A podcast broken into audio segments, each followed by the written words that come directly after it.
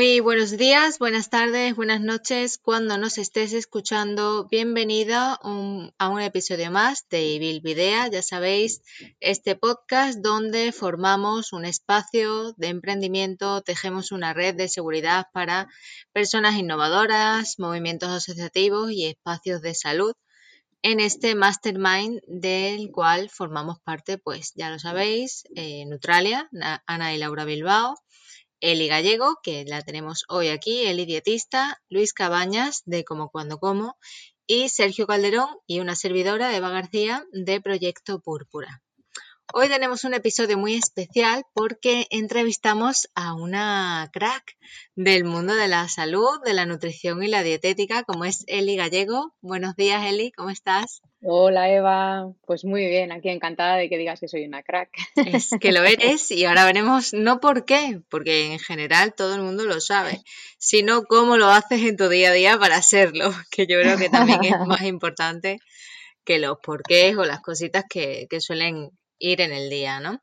Bueno, cuéntanos a todos los oyentes, todas las oyentas, cuál es un poquito tu trayectoria profesional.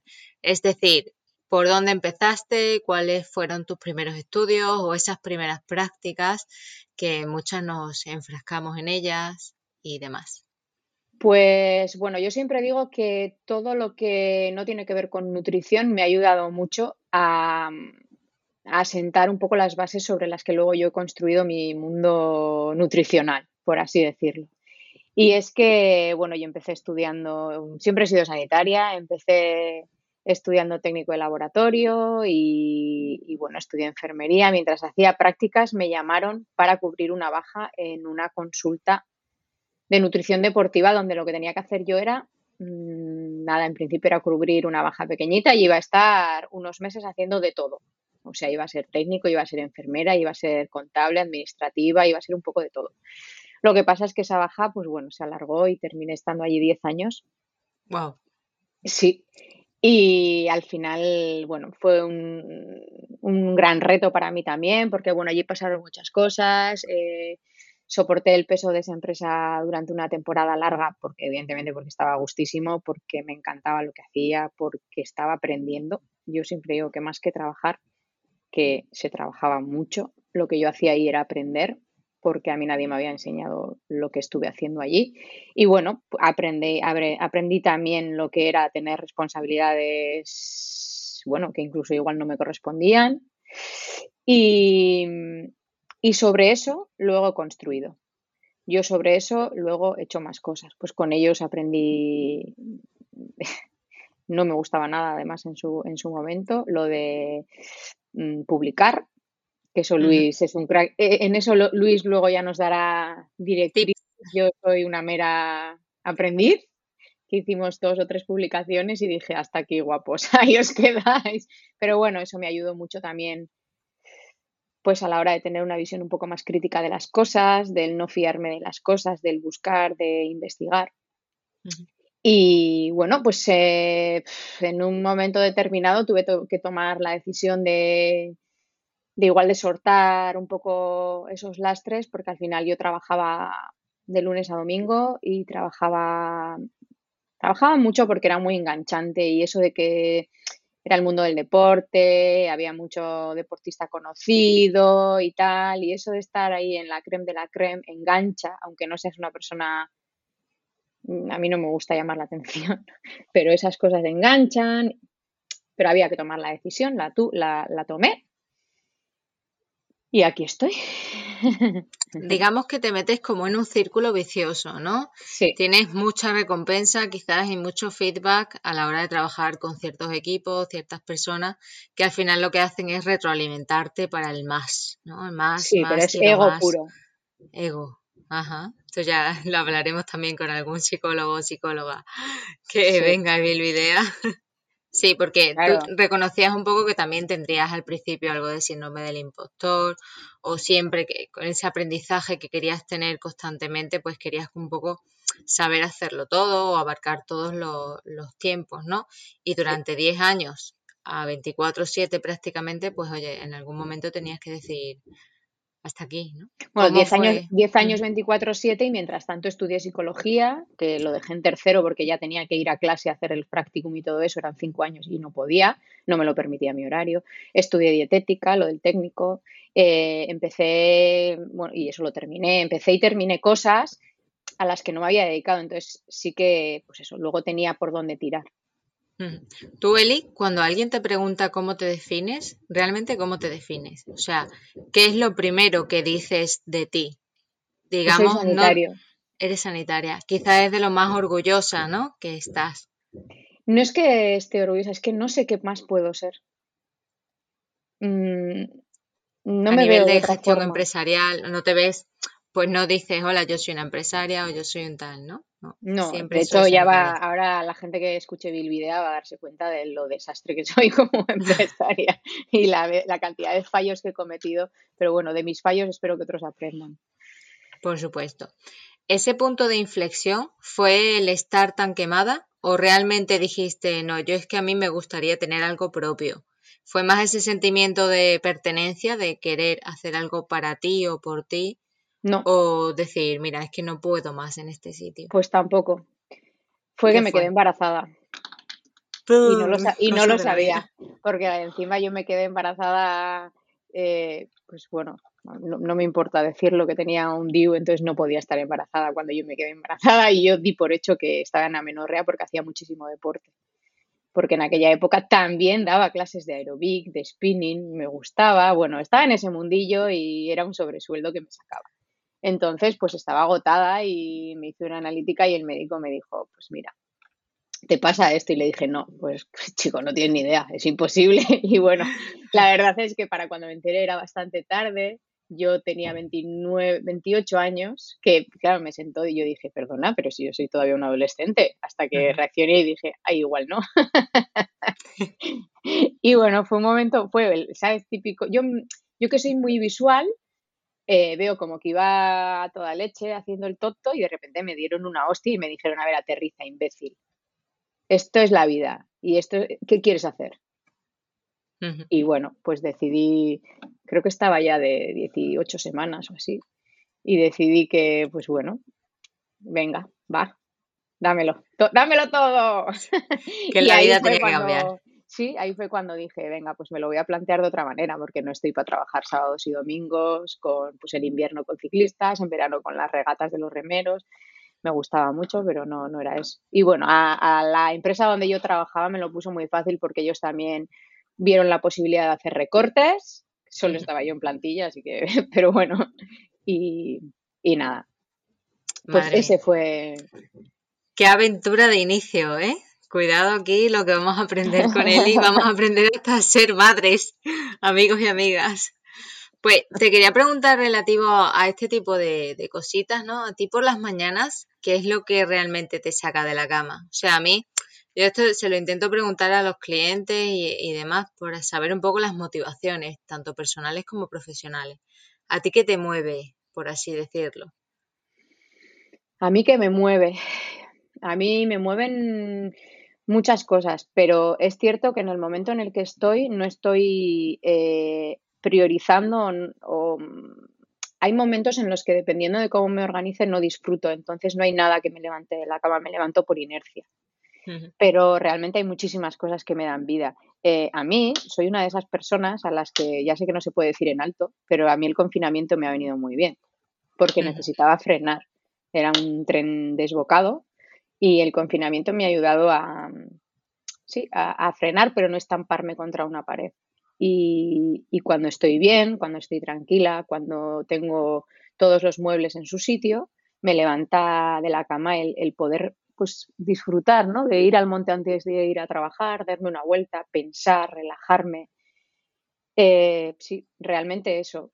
Mm, ahora que estoy un poquito no voy a decir desorganizada porque no es estar desorganizada, pero ahora que estoy un poco, no sé cómo decirlo, perdida. Tienes muchísimos frentes abiertos, ¿no? Ahora que tengo muchos frentes abiertos, pues me levanta de la cama el sol. En cuanto entra un rayo de sol en la habitación, mi mente se pone en marcha y quiero aprovechar el silencio, como decíamos, no sé, el otro día hablando, quiero aprovechar el silencio antes de que todo el mundo se despierte para, para poder mm, dejar mi mente organizada. Si mi mente está organizada, generalmente mi día está organizado también. Claro, porque en este sentido, conciliar para ti qué es y cómo os organizáis un poco en el hogar, ¿no? ¿Qué papel ejerce cada una de las personas de tu, de tu hogar? Porque yo tengo la sensación de que a las emprendedoras se nos mira un poco desde una perspectiva de, bueno, ya está la loca que está 24/7, hay que hacerle la comida, la cena, esto, lo otro, no. ¿Qué, qué papel o qué apoyos o, qué sustentos en general hay? ¿Cómo os organizáis un poquito en el hogar? Yo creo que también a nivel personal, de aquí también vamos a aprender mucho a nivel idea, porque no es solo la, la parte de negocios, sino, oye, y a tu pareja que le dices, ¿no? O a tu familia cuando no puedes verle un fin de semana tras otro porque estás montando eventos. ¿Qué pasa en ese momento, no? Pues ese momento es súper duro y para mí es lo más duro. Lo más duro no el, el tener que trabajar, cuidado, ¿eh? el tener que dar explicaciones y el ver que otras personas no lo entienden. Yo por suerte, y de hecho si he montado todo esto ha sido pues porque mi pareja es un crack en ese sentido y ha estado ahí, pero bueno, yo he estado durante mucho tiempo ahí tirando del carro yo sola cuando mis hijos eran muy pequeños y, y es muy complicado, es muy complicado porque nadie entiende que, que, cómo, o sea, vas a dar prioridad a tu carrera antes que a tu, a tu familia. Eh, cuidado, pero es que sabes qué pasa, que además de madre soy persona.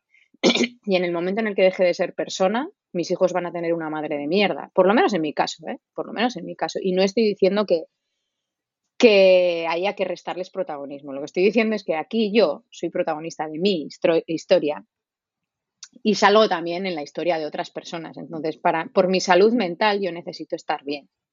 Y creo que eso es algo que hay poca, o bueno, eh, a mi alrededor mm, al menos ha sido motivo de, no sé si de malentendidos o de momentos tensos, pero con gente que quiero un montón, ¿eh? con, con gente que quiero muchísimo la gente realmente no, no, entiende eso de, perdona, o sea, no vas a venir a mi casa este fin de semana. Mm, madre, no hay más que una. Y ya lo estoy diciendo. Pues, ah, es que mira, lo siento, pero ¿cómo? Bueno, por favor, o sea, me parece.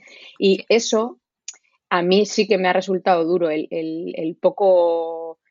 Ya no es que no empaticen, que me da igual, es el poco entendimiento que, han tenido otras personas en un momento en el que tú igual estás desbordada y lo que necesitas es que te digan, jo, qué bien, mira, tía, aupa, eh, venga, pa'lante, no te preocupes, que aquí estamos los demás para echarte un cable. Eso, por mucho que te quieran los que tienes alrededor, es difícil, o bueno, igual solo en mi caso, es difícil escuchar. Lo escuchas, pero de, de diez veces que oyes reproches, yo por lo menos mm, dos puedo escuchar un venga, va, aupa.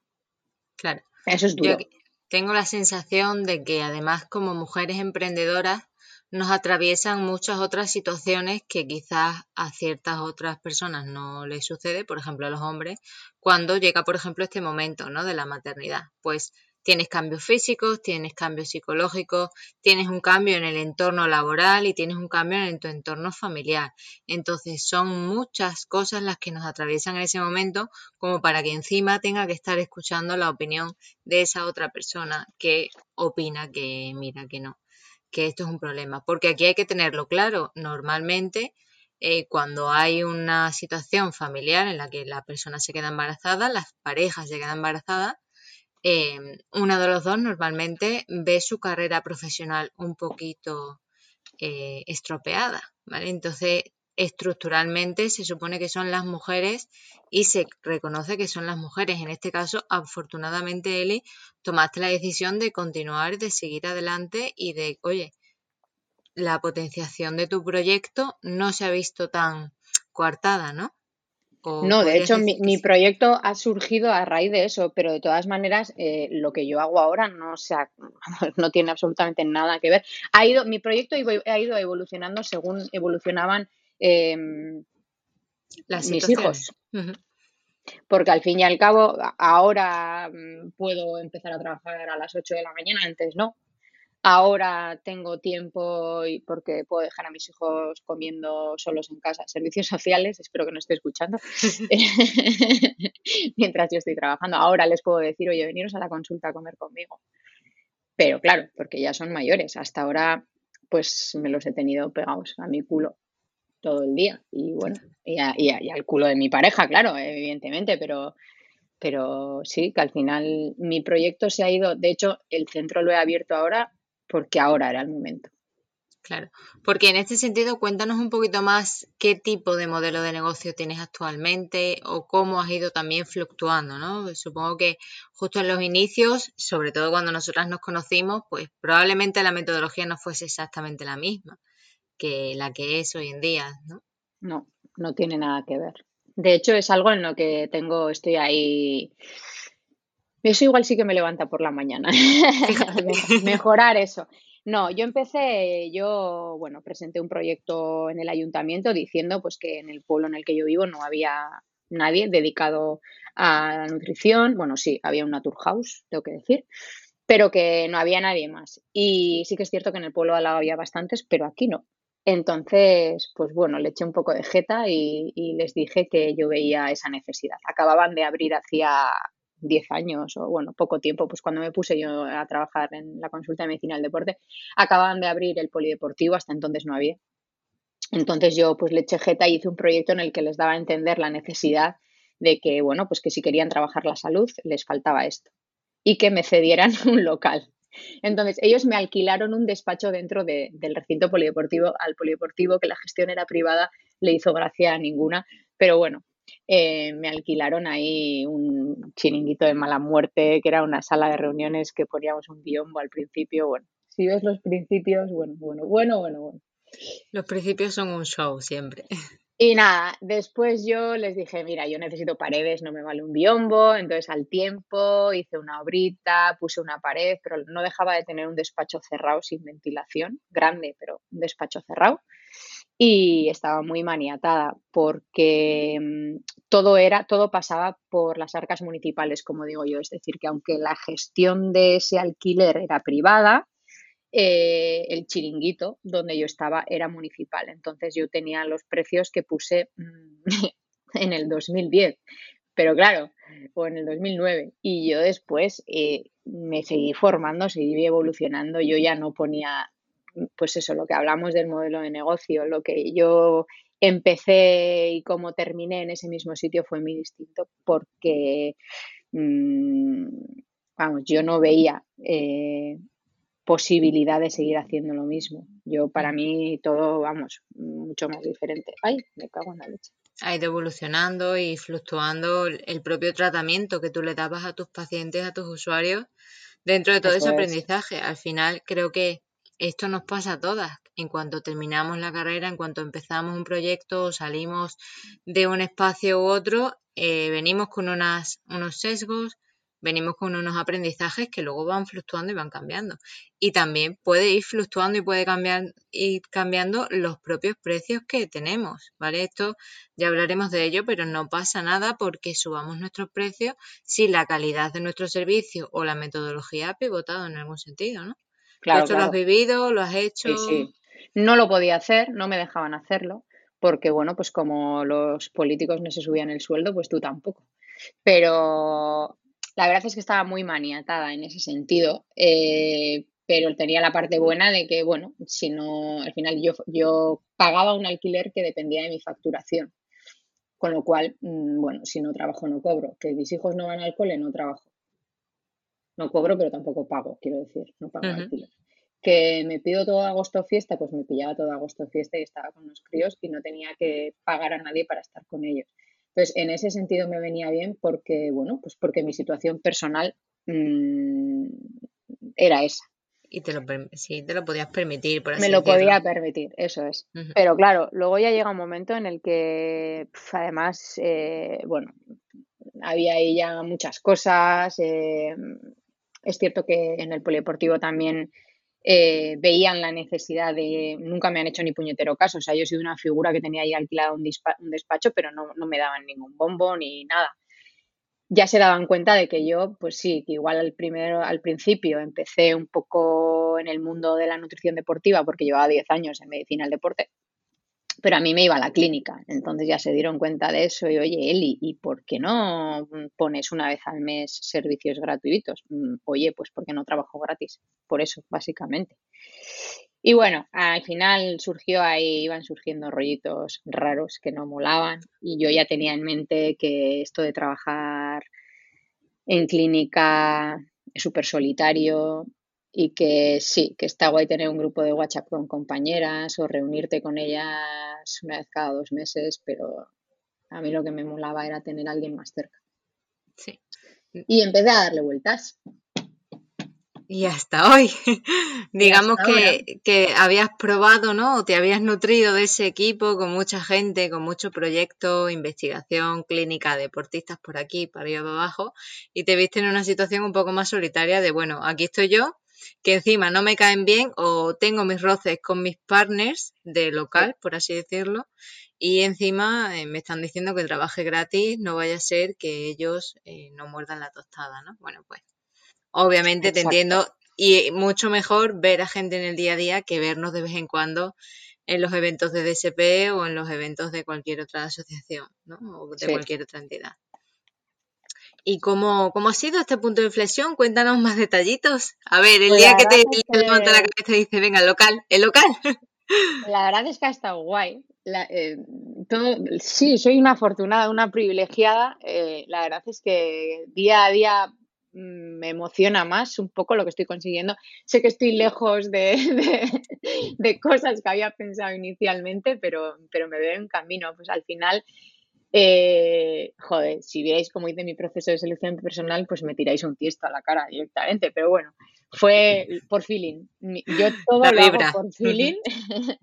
y, y nada, Jolín, pues estoy súper contenta porque realmente estoy recibiendo un poco lo que creo que, que estoy dando y ya fuera de lo que es el proyecto como empresa, que yo creo que me está yendo bastante bien, o sí, está yendo bien, es un poco, al final yo tenía muy claro que, qué es lo que quería ofrecer. No, más que qué es lo que quería ofrecer, yo espero que si me están oyendo mis currelas mm, piensen lo mismo, pero yo desde el principio les dije que les iba a intentar dar lo que yo quería o hubiera querido que me dieran.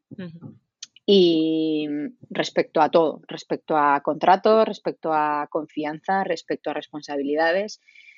Y creo que estoy cumpliendo con eso y además es que mm, creo que me lo devuelven. Lo que yo les estoy, la confianza que les estoy dando a ellos la, la noto, la noto de vuelta y es súper satisfactorio. Es muy satisfactorio porque empiezo a soltar. Totalmente.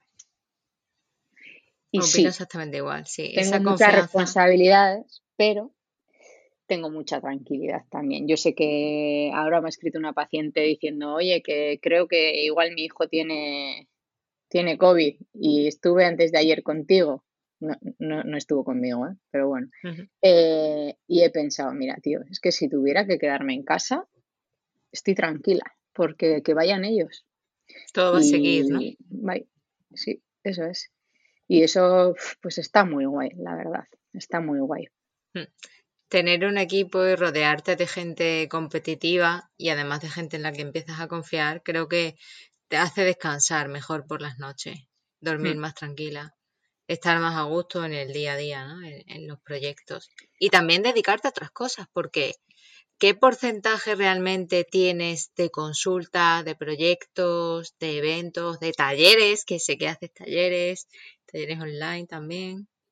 Pues más de los que debería. si te soy sincera. Eh, de momento es que creo que estamos eh, en transición ahora mismo. Eh, lo veo claro. Esto es una transición clara. Mm, yo estoy centrada en, yo que soy la gran impostora, estoy centrada en, en las patologías digestivas, autoinmunes, autoinmunes y digestivas, no solo digestivas. Pero lo que veo es que, claro, mi agenda se peta. Porque yo no puedo trabajar ocho horas con pacientes todos los días. Para empezar, porque, porque es, que, es que yo no puedo coger tres pacientes nuevos al día. Porque, porque luego le tengo que dedicar, pues les dedico hora y media. No sé si será una pringada o qué, pero yo luego tengo que guardar hora y media por cada paciente nuevo y ya ha estado conmigo una hora, una hora y pico. Entonces, eh, yo veo que se me van las horas del calendario Y, y, en eso, por ejemplo, ellos no me ayudan porque cada uno estamos como muy especializados en lo nuestro. Pues tengo a, a uno que está solamente tratando deportivo, luego tenemos a la que está solamente tratando educación alimentaria, haciendo educación alimentaria, que lo hacen muy bien, por cierto. Luego está la encargada de alimentación infantil y embarazo y tal. Y luego la parte de psicología. Y es que mm, nos ayudamos todos mucho, es cierto, porque hay muchas cosas de... Yo creo que todo ya hemos orientado hacia el mismo lado en el sentido de que el tipo de consulta o el tipo de tratamiento que se les da es, o sea, ¿qué diferencia nuestro centro de otro centro? El tiempo, tío, el tiempo que te dedicamos. Estamos contigo, escuchándote. ¿Qué te pasa? ¿Cómo te podemos ayudar? Y no te vamos, o sea, no te puedo dar a ti lo mismo que le daría a Sergio y los dos sois Proyecto Púrpura porque sois personas diferentes con, mm, con, mm, con un montón de cosas diferentes. No solamente que seáis personas diferentes, sino que inquietudes distintas. Eh, igual tú eres más nerviosa o él es más nervioso o igual tú las, te las apañas mejor en esto o, o igual tú eres más madrugadora. O, entonces, no podemos ofreceros lo mismo porque sois diferentes. Y yo creo que eso es lo que nos diferencia y estamos intentando, la idea es que todas las secciones distintas mmm, compartan eso. Os, les ofrezcamos eso. En eso coincidimos.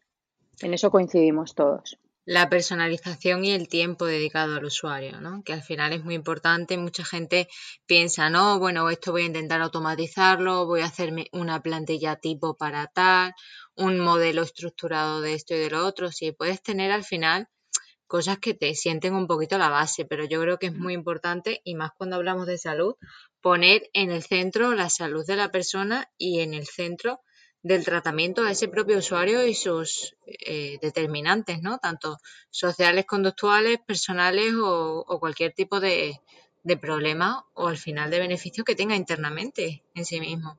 Me parece súper importante y que nadie, o sea, realmente mucha gente, pues eso, se basa en trabajar una metodología, pero no trabajar cara a cara con el usuario y decirle, mira, yo es que te estoy dedicando un día entero prácticamente de mi vida.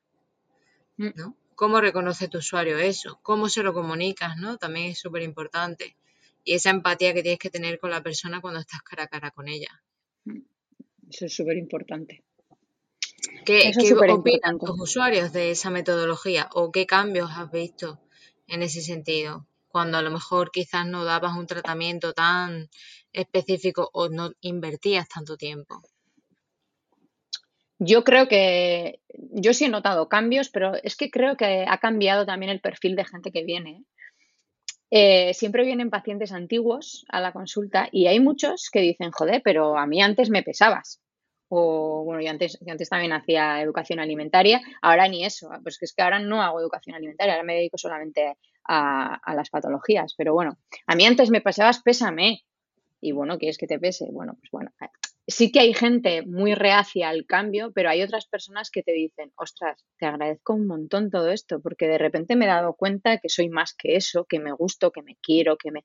Y eso eso pues puede sonar muy moñas, pero eso lo he oído yo a gente con, con lágrimas en los ojos y eso mola, o sea, eso te hace levantarte por la mañana. Eso, precisamente. El, el, que la gente te diga, ostras, me has cambiado la vida. Y, y, eso en el tema de, pues donde estamos hablando ya de, pues eso, de, de, de la puta báscula, iba a decir. Pero, pero en mi lado, en el lado de patologías, pues sí que hay veces que consigues poquito, has conseguido algo, pero has conseguido poquito, pero hay veces que consigues tanto y lo único que has hecho ha sido dedicarle tiempo. Pero es que yo sigo flipando con las cosas que descubrimos y no las descubrimos, yo siempre digo que no soy más lista que nadie, ¿eh? para nada, estamos equivocados. Lo que pasa es que te dedico tiempo y si te dedico tiempo igual veo cosas que otros no han visto. Eso es la hostia con perdón. No, no. Eso es la, eso es la bomba. Y. Porque mejoras la calidad de la vida de la persona. Sí. Yo lo veo mucho en este tema, Luis se dedica a ello, ¿no? Al tema de, de la oncología. Creo que sí. aunque no le soluciones el problema, la mejora que le haces de la calidad de vida a esa persona y de la convivencia con la enfermedad es abismal. Claro. Y en patologías digestivas creo que sucede lo mismo porque al final la interacción comida-intestino, ¿no? Sí. Sí, sí, tal cual. Es básica, ¿no? Al final el usuario tiene que estar ahí, digamos, siempre. Pues muy bien, yo súper contenta, Eli, me encanta, porque me encantan los proyectos que son así mucho más personales, tienen un valor añadido mucho más diferencial y no es simplemente, ah, no, pues yo hago lo mismo, ¿no? Que al final me encuentro con mucha gente, no, yo también hago eso. No, no, no, a ver, vamos a tener claro cuál es tu valor añadido y qué es lo que realmente eh, necesita tu usuario. Pero al final, también creo que esto va, y esto ya hablaremos en los próximos episodios, que os recomiendo que os suscribáis a Evil Video eh, sobre el precio, ¿no? ¿Cómo reconocemos los precios aquí? ¿Cómo los ponemos? ¿Qué va a identificar nuestro usuario que necesita o que no hmm. dentro de nuestro modelo de negocio? y bueno, para ir terminando, te quería preguntar sobre objetivos y no solo los que te pones a partir de ahora, sino esos éxitos que ya has cumplido o esos objetivos ya chequeados, por así decirlo, de tus últimos años, ¿no? O sea, supongo que todo en nuestra estrategia, nuestra vida va pivotando, va modificándose, va cambiando. ¿Cuáles dirías tú que serían grandes éxitos de la historia de Eli Gallego y cuáles eh, nos gustaría ir cumpliendo a, corto, medio y largo plazo, por así decirlo? Pues yo ahora mismo tengo en mente o veo la necesidad en mi negocio de cerrar un poquito el abanico de especializarnos más en, bueno, ya estamos bastante especializadas, pero quiero cerrar un pelín más en abanico. Y, bueno, cosas que no os voy a contar, que no os voy a contar cosas, porque eso se los voy a contar, lo contaré en el otro, en el otro podcast, en el de los suscriptores. y a nivel... quiero dar yo aquí pistas. A nivel familiar y demás, eh, ¿cómo va creciendo todo? Cómo, hacia dónde van los peques, ¿van a ser sanitarios finalmente? No creo, que sean sanitarios.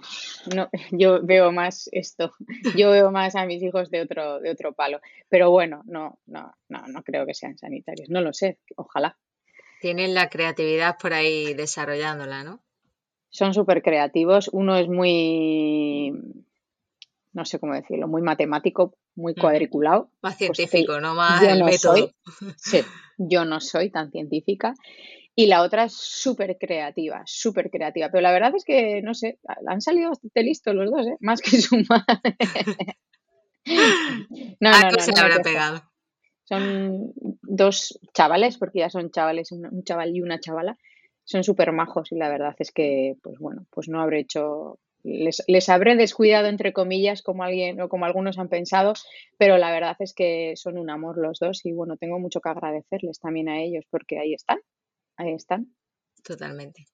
Y las personas que piensen que has descuidado alguna parte o no compartan tu opinión, pues ya vendrán el día de mañana a decirte, pues mira, aquí seguimos. Yo creo que esto nos pasaba un poco, obviamente salvando las distancias, cuando pertenecíamos o no a las ADINUS. No, es que estás todo el día trabajando en esto o haciendo lo otro y no te estás dedicando realmente a lo que te tienes que dedicar, que es a estudiar, a sacarte de tu carrera, etcétera.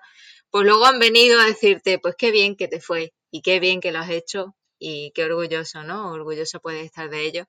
Así que mientras estemos formando personas coherentes, ciudadanas de la vida, gente que se porte bien y que sea educada y que tenga valores, sobre todo, pues yo Vamos, adelante y a ver si me los presentas. Un día los traemos. vale, necesito un consejo final. A quien nos esté escuchando, ¿qué consejo le darías? No tanto a nivel emprendimiento, sino en su vida. Consejito. Súper consejito del día. Eva, que general, ¿no? Sí, o sea, algo que tú digas, a mí me hubiese gustado esto, ¿no? Igual que le decías a tus actuales compañeras de equipo, yo lo que os voy a ofrecer es lo que a mí me hubiesen gustado que me diesen, ¿no? Esa estabilidad, esa confianza, ese buen contrato, que te hubiese gustado a ti que te hubiese dicho alguien antes de empezar o empezando, pivotando tu, tu proyecto. Algo que te hubiese echado un cable real. Pues la verdad es que, no sé, ya hablaremos también del miedo a soltar, pero igual eso, el soltar, que no tengas miedo a soltar, que hay veces que hay que soltar para tirar para adelante. Eso es muy, es difícil, pero hay que hacerlo. Eso y sobre todo, sobre todo, y además lo pondría en mayúsculas, mira tío, si no te gusta leer, no vales para esto. adiós. Adiós. Sí, porque a mí me hacen muchas consultas, bueno, muchas consultas, parezco aquí, pero hay gente que me ha solido hacer consultas de tal, y oye, Eli, ¿qué crees de, pero, y después hay que seguir estudiando? Sí. Sí, o sea, sí. Si no te gusta, escoge otra cosa. O si, si no vas a dedicarte a, a ello, a tu proyecto, pues trabaja por cuenta ajena. Pero si vas a trabajar con gente, y me da igual que estés en consulta o que estéis como vosotros en marketing, eh, necesitas dedicarte a ello. O sea, si no te vas a poner en la piel de que tienes enfrente, es que esto no es lo tuyo, tío. Ese es el consejo que te tienen que dar. Y habrá días en el que, por cierto, vamos a dejar bien claro que el cliente no siempre tiene la razón. Totalmente de acuerdo. Eh, habrá días en los que tengas que decirle, mira, tío, lo siento mucho, no tienes la razón, vete a la mierda con palabras un poquito más finas. Y habrá días en los que sean redondos y sean guays. Pero a mí, por ejemplo, eso, em, yo cuando, cuando estudiaba lo otro, cuando era más sanitaria, enfermera y técnico de laboratorio, yo decía, a mí méteme en el laboratorio que no me gusta trabajar con personas. Eso, el trato, el cómo tratar a la gente, eh, tampoco nos lo enseñan, ¿eh? Y no hay más que ver lo que tenemos en, en atención primaria, iba a decir. Sí. Y eso es muy importante. Eso es algo que nos tienen que enseñar desde siempre. Cómo tratar a la gente, cómo empatizar, cómo ponerte en la piel del de al lado. Básico. Sí. Y más cuando se trata de trabajar con personas, como decíamos, y no con máquinas. Que al final no trabajas con un software de nutrición cuadrando calorías. Por favor, que nadie se lleve una idea de que esto es la nutrición. Trabajas con personas, con el día a día de la persona, con los determinantes que, que tiene en su vida, al final. No solamente con, bueno, que yo me acuerdo que cuadrábamos las dietas con galletas María. Bueno, pues le voy a meter una galleta María aquí. No, esto no va así. Exacto. Pues hasta aquí este episodio. Si quieres comentarnos algo más, Eli, nos vemos en los próximos. Nos vemos en los próximos que ya he hablado demasiado. Ya has hecho mucho spoiler. Pues nos escuchamos en los próximos episodios de Ibilvidea. Ya sabes que puedes suscribirte desde ibilvidea.com y escucharnos en cualquier plataforma de podcasting, pues bien Apple Podcast, iBox, Spotify o también desde la propia página web que para algo la hemos hecho y nos ha quedado chachi. Si tienes cualquier duda cualquier pregunta, pues como siempre puedes escribirnos a través de nuestro formulario de contacto y esperamos que te haya gustado. Nos vemos en los próximos episodios. Adiós. Adiós.